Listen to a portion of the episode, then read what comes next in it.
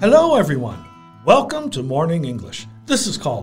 Hello, everybody. This is Norah. 欢迎大家收听早安英文。All right，最近其实我们已经聊到了很多的这个 sport events，因为呢，前段时间正好有东京奥运会嘛。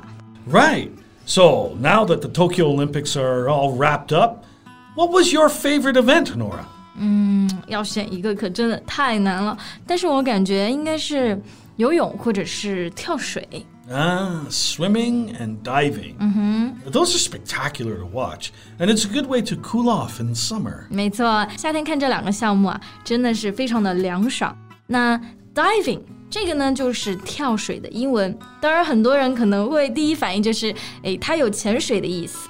Yeah, it's the activity of swimming underwater, but it's also the sport in which you dive into water with your head and arms first. 就是用头或者是手先入水嘛， 这个呢就叫做 diving。那么跳水运动员就是 diver，然后呢跳水呢其实一直是我们国家的强项。 Exactly. I know that China has maintained its almost total dominance of the diving pool at these Tokyo Games. 是的。 Total dominance 就是指的占主导、占优势。那在三米跳板上呢，这个项目上，男子和女子不管是单人还是双人，我们都拿到了金牌。That's really impressive. 没错，细心的观众啊，发现三米跳台边呢，还出现了一个非常熟悉的身影，就是郭晶晶。这一次她的身份呢是国际泳联跳水技术委员会的委员， Ah, which is the judge of other judges. 对，就是充当裁判的裁判。 I know her. Uh, she's regarded as the most decorated diver, male or female, in the history of the sport. The most decorated? What does this mean? 这个单词我记得 decorate 本意是装饰嘛。 Yeah, well, we say a person is decorated when uh, he or she is given medals for their accomplishments. 啊，I see。所以 decorated 也可以形容一个人接受了很多奖项荣誉。So the most decorated diver，也就是指的获得奖牌最多的选手。 Right. You can also say the most decorated player, soldier, or athlete. 嗯，那在今天的节目里呢，我们就跟大家聊一聊啊，这位 跳水皇后的故事。 Sure, let's get the ball rolling.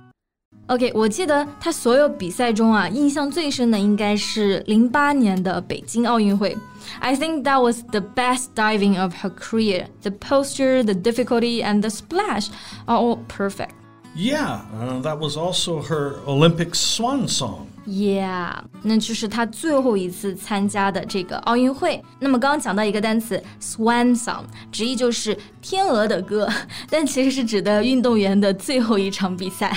Right, yeah, the last performance in an athlete's career. 嗯，后面他在一一年呢就开始 retire from diving，从跳水这一个领域退役了。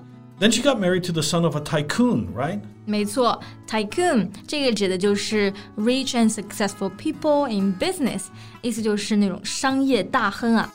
那郭晶晶的结婚对象呢是来自香港豪门家族的霍启刚。当时他们在 dating 的时候就不断的开始上各种各样的头条了。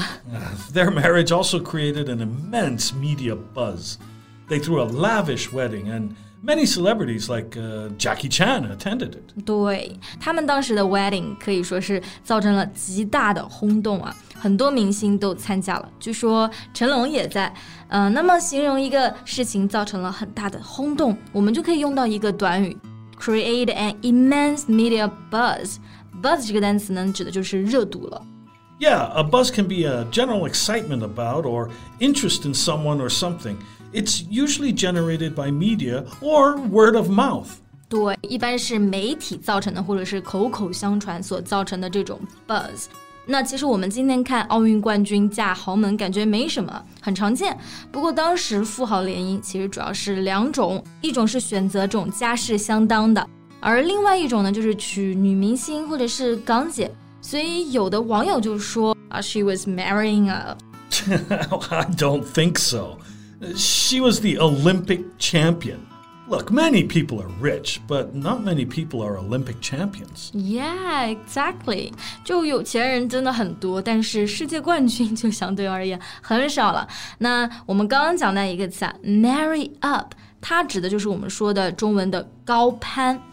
Right. Marrying up usually refers to marrying above your economic or social class. Mm. marry down Yep, the opposite of marrying up. So it means marrying a person of lower social class or status. 嗯,不过当时在婚礼上啊,霍震霆也就是霍启刚的父亲就说,郭晶晶可以说是 married down，下嫁到了霍家，这也是霍家全家的福气。It's a blessing to the family. 感觉也是实力证明了他对冠军儿媳的宠爱。 Well, despite their social standing, I know that their married life is, in fact, very down to earth. 是的，他们婚后的生活呢，就非常的低调，simple and frugal，简单朴素。那么刚刚讲到一个词啊，down to earth，这个短语很好记，就是中文说的接地气，非常实际的。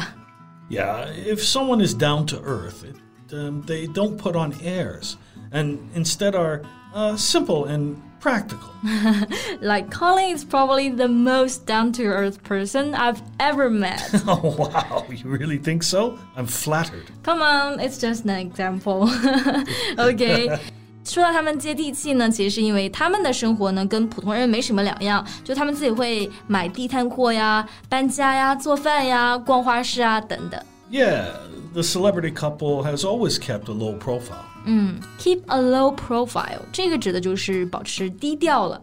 呃、s o I can also say stay low key, right? Yeah, sure. It means to stay out of uh, public notice, uh, avoid attracting attention to oneself. 对，而且不仅他们低调，他们自己的孩子身上穿的衣服，也就是几十块的这种平价衣服啊，the everyday casual clothes， 他也不会给自己的孩子买任何的这种奢侈品。 Well, the humble couple is apparently bringing up their three children to treasure the simple things in life. Bring up，这里跟带来没有任何关系啊，是指的养育啊、教育啊，父母的教育方式其实就非常的重要。 Yeah, it's the same as to educate or nurture. 嗯，那郭晶晶夫妇的育儿方式呢，也是经常被得到了赞赏。